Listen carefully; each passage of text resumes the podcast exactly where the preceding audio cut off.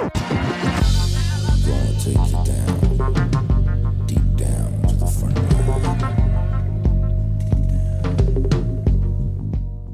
Bienvenidos a Razones para Ver, el programa de fuera de series donde comentamos por qué vale la pena acercarse a una serie, normalmente analizando su primer episodio, como es el caso de este, y siempre sin spoilers. Hoy, con la colaboración del canal TNT, hablamos de Proyecto Blue Book, la serie que se ha convertido en el estreno del cable estadounidense más visto esta temporada. Proyecto Blue Book se estrena el próximo miércoles 15 de mayo a las 10 y cuarto de la noche, con doble episodio en TNT. Yo soy CJ Navas y hoy me acompaña para hablar de esta serie sobrenatural dos personas fuera de lo común, como son Francis Arrabal. Francis. Muy buenas, CJ, ¿qué tal? Me ha encantado esto de fuera de lo común, me gusta muchísimo. María Santoja, que nos quiere mucho.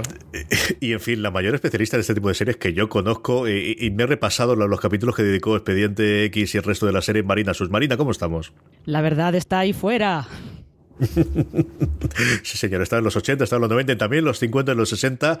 Francis, porque vamos a ir comentando qué puede esperarse la gente de ver Proyecto Blue Blue. Nosotros hemos visto el primer episodio de la serie. Comentemos de qué va la serie y poquito a poco vamos comentando qué nos podemos encontrar en el primer episodio, Francis. Pues es una serie producida por Robert Zemeckis, director estadounidense, y protagonizada por Aidan Gillen, que muchos conocerán por ser Peter Bellis, meñique en Juego de Tronos. Está basada en los hechos reales recogidos en el proyecto Blue Book, que era una serie de documentos en los que se recopilaban casos de avistamientos de ovnis en los Estados Unidos durante las décadas de los 50 y los 60, con el objetivo de determinar si podían resultar una amenaza para la seguridad del país. Esta serie, Project Blue Book, Proyecto Blue Book, se inspira en las experiencias personales del doctor Allen Hynek, un brillante profesor de universidad que es reclutado por las Fuerzas Aéreas de los Estados Unidos para formar parte, junto al capitán Michael Quinn, de una operación encubierta para estudiar miles de casos ovnis y fenómenos relacionados. Más de 700 documentos de este proyecto siguen a día de hoy sin resolver. Si la serie va a explorar casos reales sobre avistamientos de objetivos voladores no identificados durante una de las etapas más misteriosas de la historia estadounidense. En la primera temporada, los miembros del proyecto van a seguir la pista de conocidos casos ovnis como el del monstruo de Flatwoods, el combate aéreo de Gorman en Fargo o las luces de Lubbock en Texas en un viaje, dicen, entre las fronteras de la ciencia y lo desconocido, en lo que no faltarán las intrigas militares, los enigmas y las teorías de la conspiración. Para entender, tendrás que creer. ¿Usted quiere que investigue platillos volantes? Quiero que me ayude a probar la verdad. Que no existen. Proyecto Blue Book. Estreno en TNT. Marina, lo que nos vamos a encontrar aquí al final es un proyecto basado en, hechos reales, una serie basada en hechos reales, con cambios a partir de ahí para hacerla, pues evidentemente, mucho más atractiva para el espectador. Eh, evidentemente, porque lo más probable es que si, si hicieran los capítulos según los informes que redactaban estos dos señores, sería mm, aburridísimo de ver, probablemente.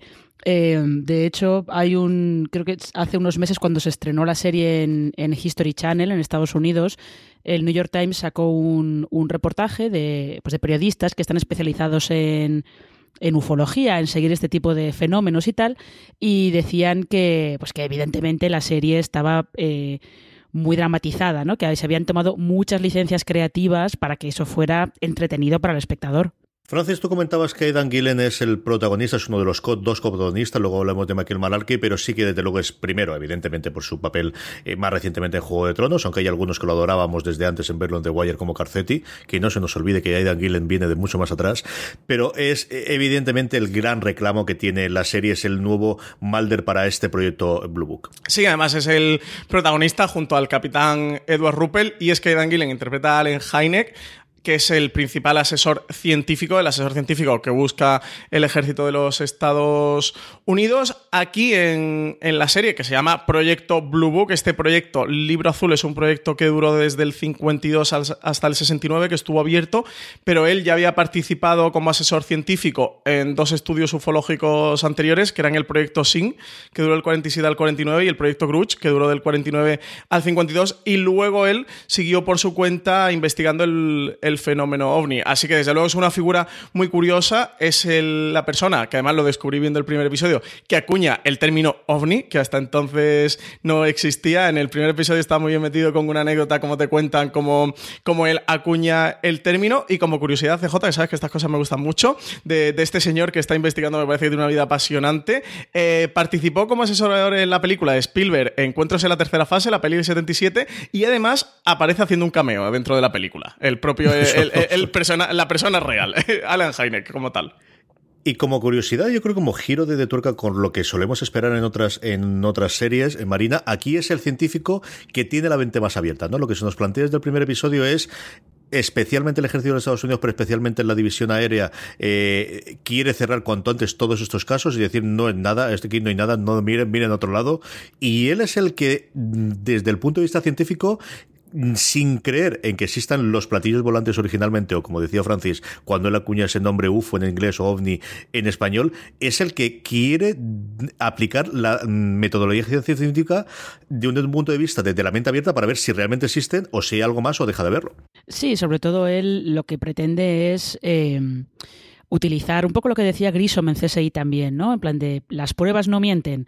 Lo que pretende es utilizar, pues, eh, las pruebas, por ejemplo, en el primer episodio, que es el de el del combate aéreo sobre Fargo, lo que hace él es estudiar el estado en el que queda el avión eh, y los diferentes, bueno, pues las diferentes eh, pistas que hay que hay de ese combate y el testimonio del, del, piloto y a partir de ahí pues va haciendo sus cálculos para ver qué condiciones meteorológicas o, qué, o contra qué objeto tendría que haberse enfrentado este, este avión para estar en el estado en el que está. Y a partir de ahí, pues él va diciendo, mira, es que la explicación oficial del ejército no se ajusta a, las pruebas que yo tengo, habrá que buscar otra explicación. Y sí, es verdad que es bastante curioso que sea el científico el que haga de, de perdón, de Mulder, y que sea el capitán de las Fuerzas Aéreas el que haga de Scully. Porque al final en estas series sobre, sobre ovnis, desde Expediente X, se ha hecho común tener eh, dos protagonistas, uno es el escéptico, el otro es el creyente, y además, y esto es otra curiosidad, no es la primera serie de este estilo que está ambientada en los 50, 60, o sea, no es la primera serie sobre avistamientos de ovnis o sobre investigaciones de, de avistamientos de ovnis que haya ambientada en los 50, porque justo después, muy poco después de que se estrenara Expediente X, hubo otra que se llamaba Dark Skies, creo que la emitió CBS, que iba exactamente sobre lo mismo. Lo que pasa es que duró solo una temporada, pero que creo que también se le podría haber aplicado eh, la definición del, creador de la serie, el creador se llama David O'Leary, que define eh, Proyecto Blue Book como una mezcla entre Mad Men y Expediente X. Sí, sí, y además es totalmente cierto, ¿eh? o sea, es tal cual. Cuando, si los oyentes de fuera de serie se acerquen a ver el primer episodio de Proyecto Blue, tiene por un lado esa ambientación de época de los 50 y 60 que también luce en una serie de televisión y sí que por esa parte recuerda mucho a Mad Men. De hecho, hay una escena de la, de la esposa de Allen Hynek que no voy a decir qué ocurre por no destriparlo porque es parte importante, de hecho parte muy importante en la trama, una de las partes que apuntan en el primer episodio por donde va a ir eh, la serie, que podría ser una escena de Mad Men perfectamente con pintalabios y, y corbatas y luego tiene esa parte más expediente X que le pega mucho al, al canal de origen, a History Channel, porque últimamente, en los últimos años, sí que ha tenido una tendencia de, crear muchas series documentales sobre el fenómeno ovni, así que después de tener vikingos, entre otras ficciones de producción propia, le pega mucho este proyecto Blue, pero que está bastante bien desarrollado, aunque comentabais que, estén muy ficcionados esos cuadernos, que por otra parte lo veo lógico porque serán, bueno, pues cuadernos de, trabajo, no son novelas ni, ensayos de los que, a, partir de los cuales desarrollar una serie de televisión. Sí que aquí está muy bien hilada la trama de ese punto de conflicto entre el bando militar que lo que quiere es desacreditar todo esto y cómo precisamente cogen a un científico, a este astrónomo, para que les ayude a reforzar su teoría de que, de que bueno, que simplemente eh, no, está ocurriendo nada, que no hay nada misterioso ni nada sospechoso y desacrediten todas estas historias que cuentan los pilotos de cara a la prensa y cómo el científico dice puede haber algo más allá, ¿no? Vamos a explorar qué es lo que está ocurriendo y desde luego vamos a remitirnos a los datos científicos. Es muy curioso verlos. Hay una escena en el, en el primer episodio en el que la escena en la que ellos dos están en la cafetería y él no para de apuntar con un cuaderno y hacer matemáticas y como todo el rato se remite de, oye, estos son matemáticas y estos son pruebas científicas, ¿no? Y entonces ese contrapunto sí que funciona muy bien entre los dos personajes y creo que sí que puede llevar a cabo como motor dentro de la serie. Y por cierto, eh, mencionamos el accidente, bueno, el combate este aéreo de, Fargo, eh, guiño seriéfilo, que es muy importante la segunda temporada de la serie de Fargo, pero muy, muy importante. Es, eh, no, la vamos a comentar por no destriparla quien no haya visto la segunda temporada de Fargo, pero por ahí guiño seriéfilo para quien sí la haya visto. Marina Francis hablaba de, y, tú comentabas los dos papeles de cómo tenemos el estético y el creyente. El otro papel que tenemos aquí es el, de Michael McLarky, el que como capitán Michael Quinn, el que yo creo que tiene aquí. Bueno, bastante juego, sobre todo porque nos permiten ver que, hombre, otra cosa no, pero al menos un buen piloto sí que es el tío, ¿no? Sí, eh, la fama que tiene de, de buen piloto, desde luego se la gana. Y es una cosa que a veces pasa en las series que te presentan un personaje y te dicen es que es buenísimo, es que es maravilloso. Y luego lo ves, eh, lo ves en acción haciendo lo que tiene que hacer y te quedas un poco en plan de, pues no me parece que sea para tanto, pero en el caso del Capitán Quinn sí que tenemos un, momento en el que demuestra que de verdad es un piloto experimentado y que es un, gran piloto. Y lo que pasa es que tiene, tiene un papel complicado porque em, en estas series también es siempre tiene que haber un elemento de conspiración y siempre tiene que haber un elemento de eh, hombres de negro gente así sospechosa, que esté como en las altas esferas o del gobierno o, del ejército, que sabe más de lo que parece y cuyo, cuyo cometido es precisamente el que obligan al capitán Quinn a cierra estos casos rápidamente, eh, di que eso de que son extraterrestres o que son alienígenas, platillos volantes, o lo que sea, son paparruchas, que es todo mentira, ciérralo todo rápido tiene que haber un componente de conspiración que es el que aportan estos dos generales eh, a los que interpretan Neil McDonough, que probablemente eh, mucha gente lo conoceréis de Hermanos de Sangre,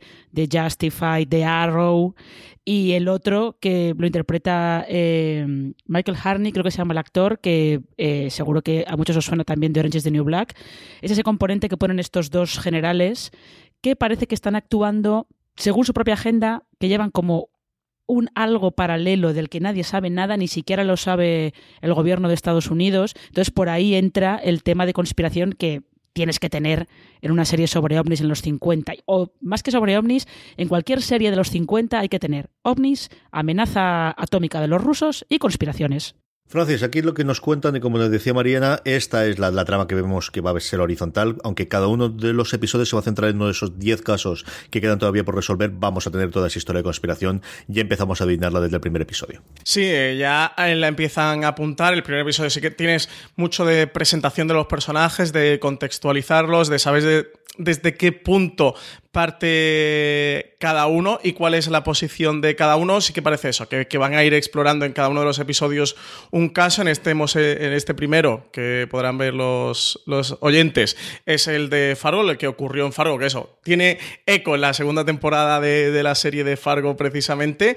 Y lo que comentaba Marina, creo que al final tienes eh, dentro de este proyecto Blue esos mitos que, que, tienes que tener en serie de los 50 y 60. A mí en parte, aunque The Americans es posterior, también me, me recordaba, me remitía a veces a The Americans, ¿no? Y toda esa paranoia que hay con, con Guerra Fría, con el telón de acero, con ovnis, con extraterrestres. Desde luego es una época muy característica y que ambienta muy bien una serie de televisión por eso, porque tienes como muchos mitos que, poder meterle a todo lo que está ocurriendo y formarle un, cuerpo que ya tenga una cierta iconicidad, ¿no? O sea, característico.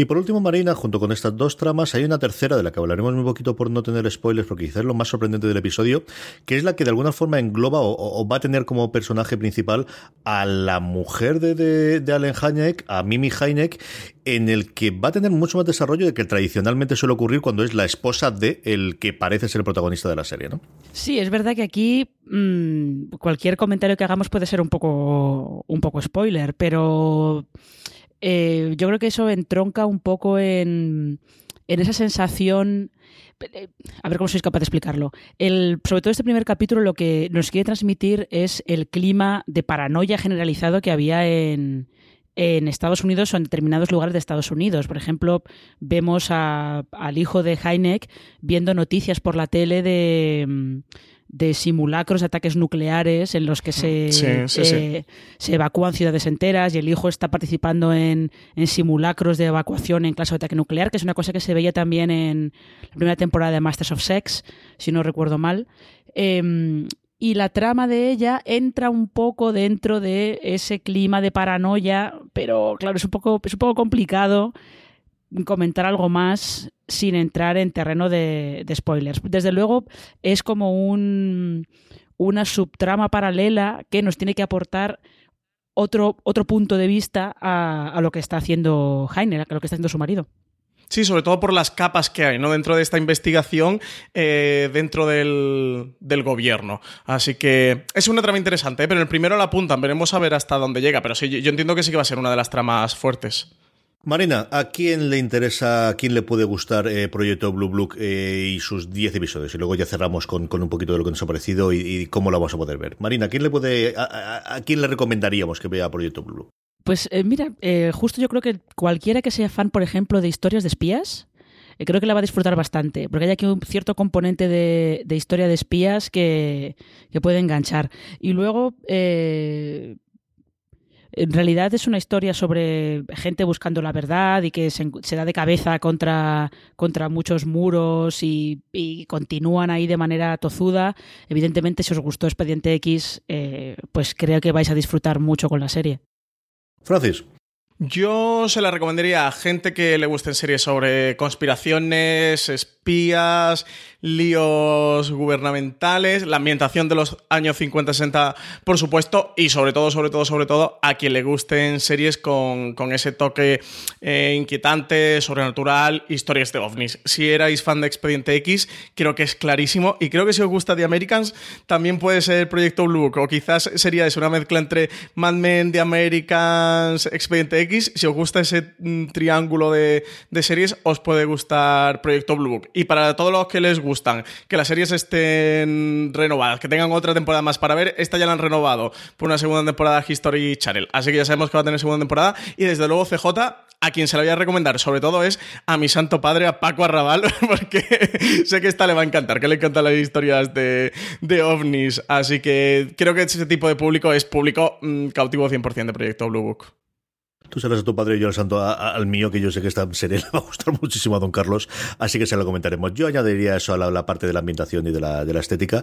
Eh, creo que va un punto más allá de lo que tenemos con toda la historia familiar que tiene, que tiene el personaje de Dan Gillen y luego verla él. Simplemente es un verdadero espectáculo. Mira que el resto de alrededor están todos muy bien, pero, pero es un hombre que está en un momento de un estado de gracia que yo creo que tendría cualquier posibilidad de haber elegido casi cualquier proyecto después de su papel en Juego de Tronos y ha elegido, eh, y ha elegido hacer este. ¿no? Y evidentemente está nuevamente en un momento de gracia. Francis, acabamos con la ficha técnica. ¿Cuándo vamos a poder ver eh, Proyecto Blue Book en España? Pues estrena el 15 de mayo a las 10 y cuarto de la noche con doble episodio y luego cada miércoles van a emitir un nuevo episodio también a la misma hora, a las 10 y cuarto. Luego estará disponible en el servicio bajo demanda de los operadores eh, donde está disponible Canal TNT como Movistar Plus justo después de su emisión. Y luego, en cuanto a redes sociales, que sepáis que podéis comentar todos los episodios de Proyecto Blue Book mencionando a Canal TNT con arroba Canal TNT y usando el hashtag almohadilla Proyecto Blue Book TNT. Y también de paso afuera de serie, ya que está ahí, pues, Hombre, pues también está mal. Estaría bonito. que la comenten con nosotros. A mí me ha gustado mucho la serie, ¿eh? esta la voy a continuar, así que quien quiera que me mencione también que la comentamos. Marina, última valoración y despedimos el programa. Eh, creo que, hemos, que lo hemos comentado prácticamente todo. Eh, el primer capítulo, por lo menos, es muy entretenido te deja, te deja bien situadas las tramas que, se van a contar en la, a lo largo de los siguientes capítulos. No inventa nada, no innova nada, porque estas historias se han contado un montón de veces. Eh, de hecho, el, proyecto Blue Book hasta está mencionado en Twin Peaks. Y yo creo, de hecho, hay un, tiene que haber un pequeño guiño con esa tarta de cerezas que se comen. Sí, sí, sí, en la cafetería. Me que se come Heineck, y Queen en la cafetería, que es un guiño que también incluyó Expediente X, por cierto. Em, yo creo sobre todo que es eso, que es muy entretenida y que te pasas un buen rato, un buen rato viéndola. Así que eh, es una buena opción.